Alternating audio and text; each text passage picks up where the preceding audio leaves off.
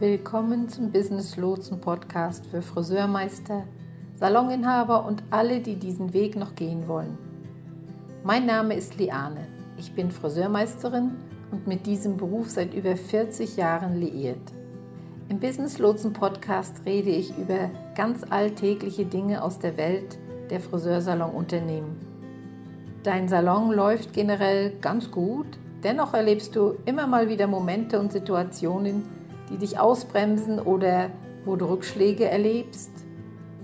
In dieser Podcast-Reihe für das Friseurbusiness werden Themen angesprochen, die dich bewegen und die aktuell beschäftigen. Damit ich dein Thema, dein Problem mit ansprechen kann, habe keinerlei Scheu, deine Themen zu nennen. Schreibe mir einfach, was dich interessiert und worüber du gern reden würdest oder Hilfe brauchst. Viel Spaß, dein Business Lotse. Willkommen zurück zum Business Lotsen Friseur Podcast. Ich bin Liane. Im Laufe der Jahre, in denen ich in dieser Branche tätig bin, habe ich erkannt, wie wichtig und entscheidend die fünf Schlüsselrollen in deinem Geschäft sind. Diese Rollen gelten für dich, egal ob du Salonbesitzer, Stuhlmieter oder Friseur auf Provisionsbasis bist. In dieser Folge werde ich jede dieser Rollen etwas aufschlüsseln, damit du weißt, was sie sind, welche Aufgaben und Verantwortlichkeiten sie haben und um dich daran zu erinnern, dass die Arbeit, die du in all diesen Rollen leistest, dich unersetzlich macht. Einer der Gründe, warum ich mich für das Coaching von Beauty-Profis entschieden habe, ist, dass, als ich in die Branche eintrat, eines der Dinge, die mir so eklatant auffielen, darin bestand, dass wir eine Branche von Unternehmen, Geschäftsleuten waren, denen es massiv an betriebswirtschaftlicher Ausbildung mangelte. Das ist so verrückt. Und wenn ich jetzt zurückblicke, ich hatte zwei volle Jahre Ausbildung zum Meister und heute sind es gerade einmal drei Monate. Kein Wunder, wenn da nicht viel Platz an Zeit ist, tiefer in die wirtschaftlichen, unternehmerischen Dinge einzudringen und dies zu lehren. Wir sollten uns nicht wundern, wenn mehr als 90 Prozent derjenigen, die sich selbstständig gemacht haben, diese Karriere entweder nicht langfristig durchhalten oder viel Entbehrungen, Berg- und Talfahrten im Salon hinnehmen müssen und mussten. Sie sind nicht für den Erfolg gerüstet. Als ich mich damals selbstständig machte, hatte ich bereits viele Jahre Erfahrung als Salonleiter in einem Friseurunternehmen sammeln können. In dieser Zeit machte ich meinen Meister und konnte das Gelernte schnell in meinem Salon, den ich als Salonleiter betreute, anwenden und umsetzen. Zum Glück hat mich diese Lebenserfahrung auf den richtigen Weg gebracht. Aber schon sehr früh, als ich anfing, einen Kundenstamm aufzubauen, wurde mir klar, dass die Taktiken, die die Menschen um mich herum anwandten und das Burnout, das sie erlebten und die Art und Weise, wie sie versuchten, ihr Leben zu bewältigen, einfach nicht nachhaltig waren. Seit 2008 bin ich hier in Kanada und ich habe hier nach und nach noch weit mehr erfahren, was es bedeutet, ein Business zu führen und welche fünf Schlüsselrollen es in jedem Unternehmen gibt. Ich möchte diese Podcast-Folge heute nutzen, und dich wirklich in dieses Konzept einweihen. Solltest du schon einmal davon gehört haben oder auch wenn nicht, möchte ich dich einladen, dich darauf zu konzentrieren und dir selbst mal einen kleinen Gegencheck zu geben, welche Bereiche deines Unternehmens gut laufen. Frage dich, was sind die Bereiche meines Geschäfts, die schlecht laufen und wo muss ich mehr Zeit investieren? Lass mich also erklären, wie dieses Konzept funktioniert. Wenn ich von den fünf Schlüsselrollen in einem Unternehmen spreche, dann geht es nicht nur um ein Friseurunternehmen. Diese fünf Schlüsselrollen gibt es in jedem Unternehmen, das du dir ausdenken könntest. Du könntest dich entscheiden, eine Bäckerei zu eröffnen. Du könntest auch irgendeinen einen anderen Handwerksbetrieb oder ein, sagen wir, Bauunternehmen nehmen. Du könntest in einem beliebigen deutschen Unternehmen arbeiten. Das spielt keine Rolle. Diese fünf Schlüsselrollen sind überall wichtig. Die erste Rolle. Die erste Rolle in jedem guten Unternehmen ist die des Geschäftsführers. Wir im Englischen sagen hier CEO. In jedem guten Unternehmen, das wir uns vorstellen können, gibt es jemanden an der Spitze, der das Sagen hat, der das Unternehmen leitet und alles überwacht. Richtig? Zuerst haben wir also diesen Geschäftsführer. Dann haben wir den Marketingleiter, die Person, die die Finanzen verwaltet. Dann haben wir den, der für den Geschäftsbetrieb zuständig ist. Ja, und das sind die vier Schlüsselrollen in der sogenannten Chefetage. Doch wie ich schon sagte, gibt es fünf Schlüsselrollen. Was ist also die fünfte? Die fünfte Schlüsselrolle wird als Talent bezeichnet und das Talent ist die am härtesten arbeitende, hartnäckigste Schlüsselkomponente eines jeden Unternehmens da draußen. Im Allgemeinen ist es jedoch auch die am schlechtesten bezahlte, am wenigsten geschätzte und am leichtesten ersetzbare Komponente der Belegschaft. Mit anderen Worten, das sind in unserer Branche die Friseure am Stuhl. Ich möchte, dass du einen Moment darüber nachdenkst. Gehe in der Zeit zurück und denke an deinen ersten Job, deinen allerersten Job, den du je hattest. Falls, natürlich, falls du nicht immer als Friseur gearbeitet hast. Frage dich mal, wie ersetzbar warst du in dieser Rolle, in diesem ersten Job? Vielleicht hast du in einem Betrieb in der sagen wir, Eisproduktion gearbeitet. Wenn du am Dienstag oder Mittwoch gekündigt hättest, hätte man in der darauffolgenden Woche jemanden einstellen können, der das Softeis genauso gut machen konnte wie du, oder? Du warst also leicht ersetzbar. Du hast wahrscheinlich einen ziemlich niedrigen Lohn bekommen.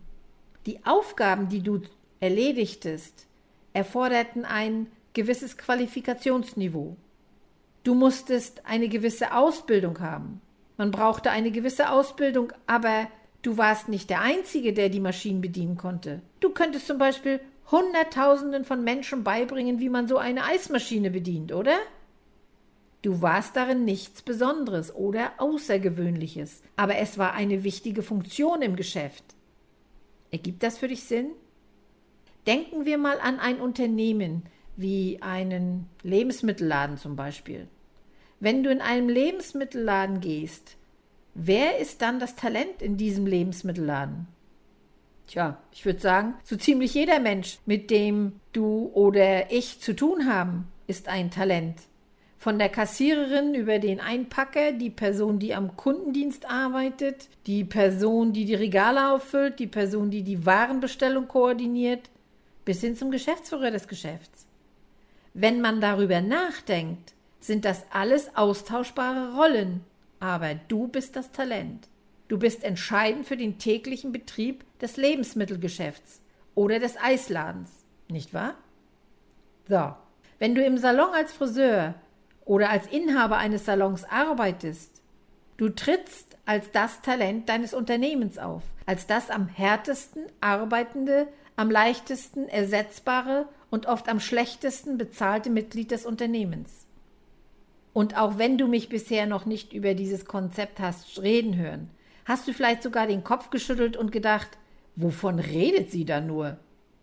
Du sagst dir, also ich verdiene als Friseur hinter dem Stuhl inzwischen gutes Geld. Ich bin nicht das am schlechtesten bezahlte Mitglied hier. Ha, vielleicht bist du sogar Friseur in einem Salon mit Team oder sogar in einem Mietsalon und sagst, äh, nein, ich verdiene das meiste Geld von allen hier. Ja, das ist auch in Ordnung.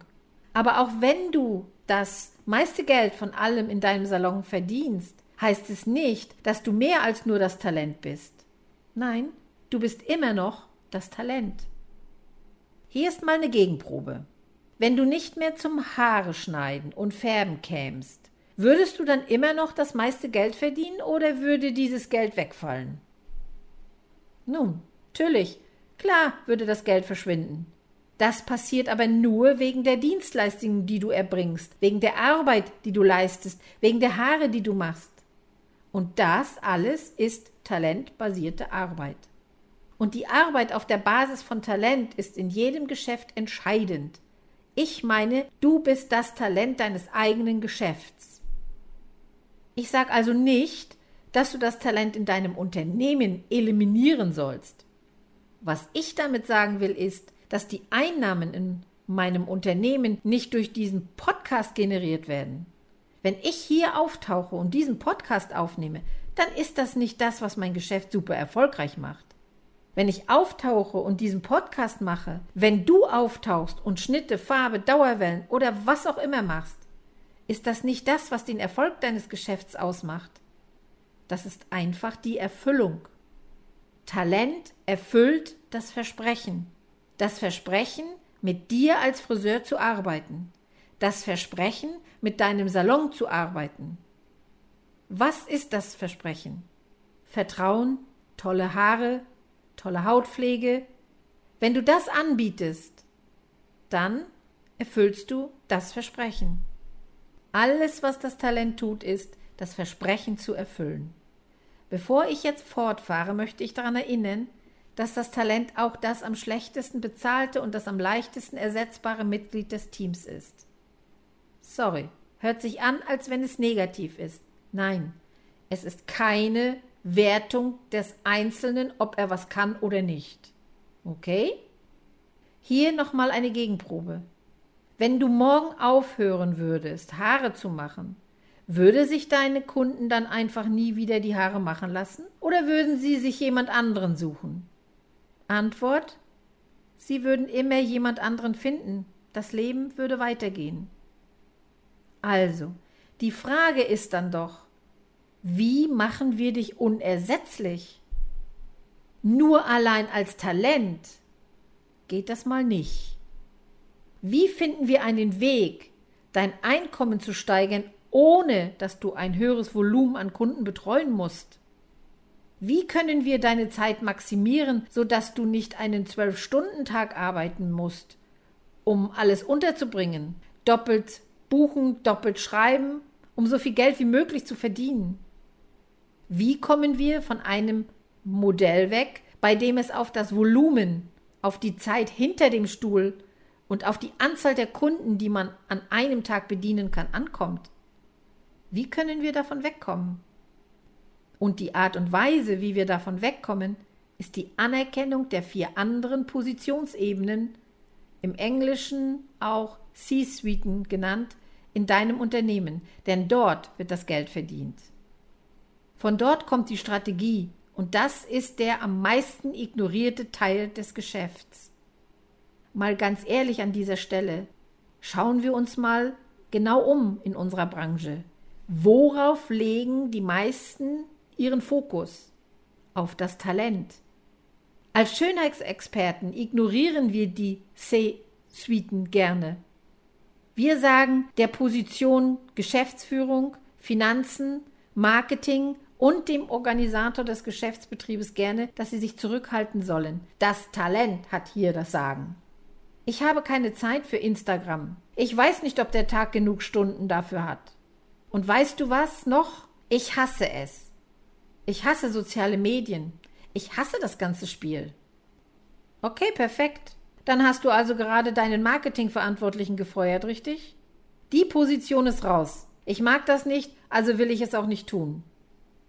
Dann der arme Finanzchef. Der hatte nicht einmal eine Chance. Wir sagten, sprich mit mir nicht über das Geld. Ich will nicht über Geld reden. Steuern sind ein schlimmes Wort. Ich will nicht darüber reden. Also bekommt der Finanzverantwortliche auch keinen Platz am Tisch. Als ob wir kaum das Geld für viele von euch verwalten würden. Nicht für alle von euch. Einige von euch haben den Finanzchef einen Platz am Tisch eingeräumt, andere haben keinen. Es gibt einen Unterschied zwischen nun ich verwalte das Geld und einem Verantwortlichen für Finanzen. Wenn ich sagen würde, Hör mal, du musst ein Multimillionen-Euro-Unternehmen leiten. Würdest du dann sagen, ja, ich kann das Geld verwalten? Oder würdest du einen Experten für Finanzen wollen, der weiß, was Sache ist? Ich meine, natürlich willst du jemanden, der die Finanzen im Griff hat. Sonst würde das Finanzamt anklopfen und dein Unternehmen hätte keinen Bestand mehr. Also, welche Position hat dein Finanzexperte oder Steuerberater in deinem Team, in deinem Unternehmen. Aber oft, wenn ich einen Penny für jedes Mal bekäme, wenn ich einen Friseur oder Salonbesitzer frage, ich möchte nicht wissen, wie hoch dein Umsatz war. Ich möchte wissen, wie hoch deine Gewinnspanne im letzten Monat war. Dann kann mir weniger als die Hälfte das auf Anhieb sagen. Das bedeutet, dass du keinen Finanzchef hast. Oder solltest du einen Finanzchef haben, ist eure Zusammenarbeit nicht ausfüllend. Dann haben wir den Organisator für alle Abläufe. Dieser ist so etwas wie deine Augen vor Ort. Er schaut sich an, wie es um die Kundenerfahrung heute bestellt ist. Als Schönheitsspezialist ist das Kundenerlebnis heute ganz anders als noch vor fünf Jahren. Ja, es ist sogar anders als noch vor zwei Jahren. Was die Menschen unter Annehmlichkeiten verstehen, hat sich geändert. Was die Menschen unter außergewöhnlichen Erlebnissen verstehen, hat sich geändert. Was die Kunden von dir erwarten, hat sich grundlegend geändert. Und dein Organisator ist am Puls dieser Entwicklung. Dein Organisator für deine Abläufe darf nicht selbstgefällig werden. Er kann nicht sagen, na ja, das hat bei uns schon immer so funktioniert. Dieser Satz ist der Untergang für das Geschäft. Na ja, das hat bei uns schon immer funktioniert. Das sind die berühmten letzten Worte. Und der Organisator war am Boden zerstört und sagte, Ach, nee, ich weiß, ich weiß, dass das in der Vergangenheit funktioniert hat, aber ich habe das Gefühl, wir verfehlen das Ziel. Oder er sagt, ich habe das Gefühl, dass wir es besser machen können. Oder hören Sie, ich habe mich umgeschaut und das ist, was sich abzeichnet. Wir sollten das in Betracht ziehen. Das und genau das sind die Aufgaben des Organisators.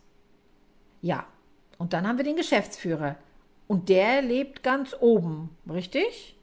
Der Geschäftsführer kann auch als Visionär bezeichnet werden.